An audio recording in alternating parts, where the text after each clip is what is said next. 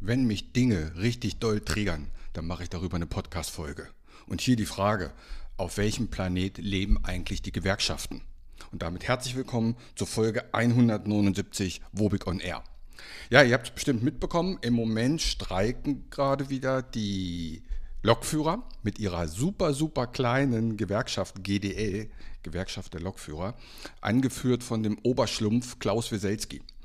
Und ich finde es immer problematisch, wenn ich streike oder mir einen Vorteil verschaffen will und das zu Lasten unbeteiligter Menschen. Hunderttausende, die nicht zur Arbeit kommen, die nicht in Urlaub können, die nicht zur Schule können, die nicht ihre Verwandtschaft sehen können. Und die Streiks sind sogar angekündigt für Weihnachten. Wie link ist das denn bitte? Dass 10.000 Mitglieder dieser GDL fast ein ganzes Land lahmlegen. Dadurch fahren alle wieder Autos. Das ist natürlich wieder für die Umwelt eine Katastrophe. Also eigene Bedürfnisse durchsetzen, ja, aber nicht zu Lasten Unbeteiligter. Ihr seid ja noch zehnmal schlimmer als die Klimakleber. Das gibt es ja gar nicht. Aber der Reihe nach. Ich habe mir mal die Forderungen der GDL angeguckt. Und es sind im groben drei. Die erste Forderung. Jeder Mitarbeiter soll im Monat 555 Euro mehr bekommen. 555 Euro mehr jeden Monat. Jeder Mitarbeiter. Ich weiß nicht, wo die leben, aber als Beispiel eine Lidl-Verkäuferin, die halbtags arbeitet, schwere Überstunden macht und echt eine schwere Arbeit macht mit Packen, die verdienen so zwischen 500, äh, nee, zwischen 800 und 1000 Euro. Und ihr wollt 555 Euro mehr jeden Monat? Naja, ich glaube, die Bahn hat sogar 11 Prozent angeboten. Dann wollen sie, Forderung 2, eine Einmalzahlung von 3000 Euro als Inflationsausgleich. Wir müssen alle mehr bezahlen, deswegen kriege ich doch nicht gleich mehr Geld. Aber der Hammer ist wirklich die dritte Forderung. Sie wollen eine Vier-Tage-Woche bzw. 35 Stunden bei vollem Lohn, beziehungsweise nicht bei vollem Lohn, sondern sie wollen also einen Tag weniger arbeiten, möchten aber 555 Euro jeden Monat mehr. Die haben doch nicht mehr alle.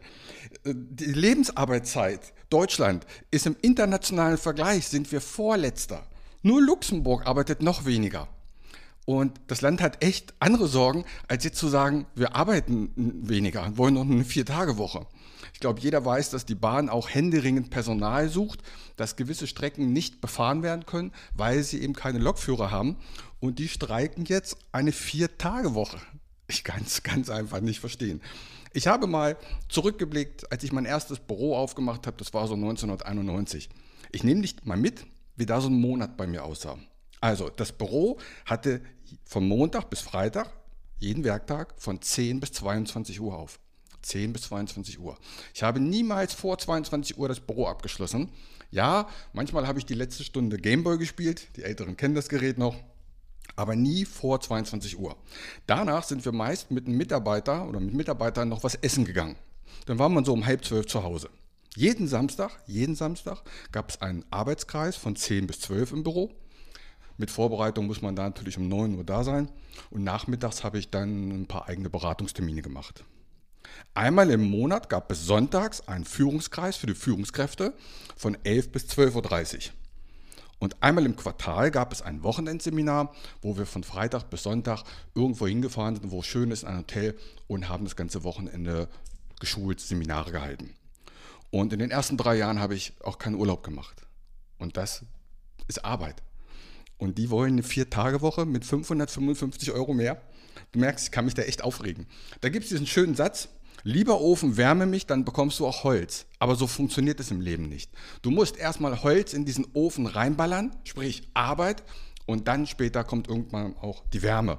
Aber nicht erstmal Wärme und dann kriegst du auch Holz. Das funktioniert nicht. Es gibt so einen schönen Spruch, den habe ich auch zu meiner Zeit immer benutzt, wegen Reichtum geschlossen. Ich habe hier in Meldorf ein Geschäft, ich nenne jetzt mal nicht den Namen, und die hatten natürlich Corona-Zeiten, auch Lockdown.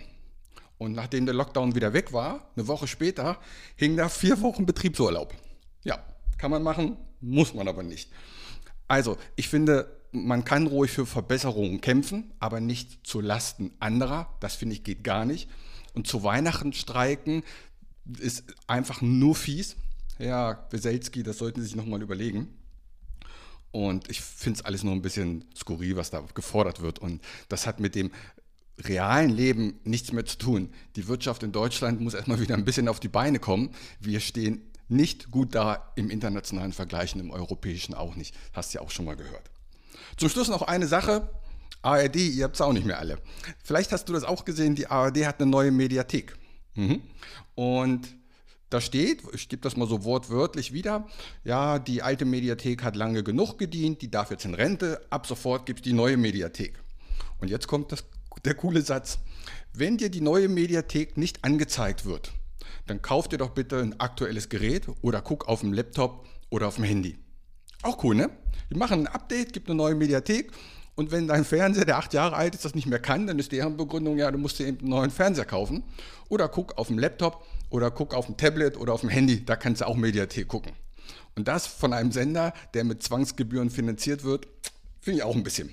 So, genug des Meckerns. Nächste Woche gibt es wieder eine positive Folge. In diesem Sinne, mach's gut. Ciao. Mein Name ist Uwe Wobig. Ich habe 32 Jahre Berufserfahrung. Als unabhängiger Makler kann ich dir bei allen Gesellschaften helfen, auch wenn du die woanders abgeschlossen hast. Kein Podcast, kein YouTube-Video und kein Vergleichsrechner kann eine persönliche Beratung, egal ob per Telefon, ob online oder persönlich, ersetzen.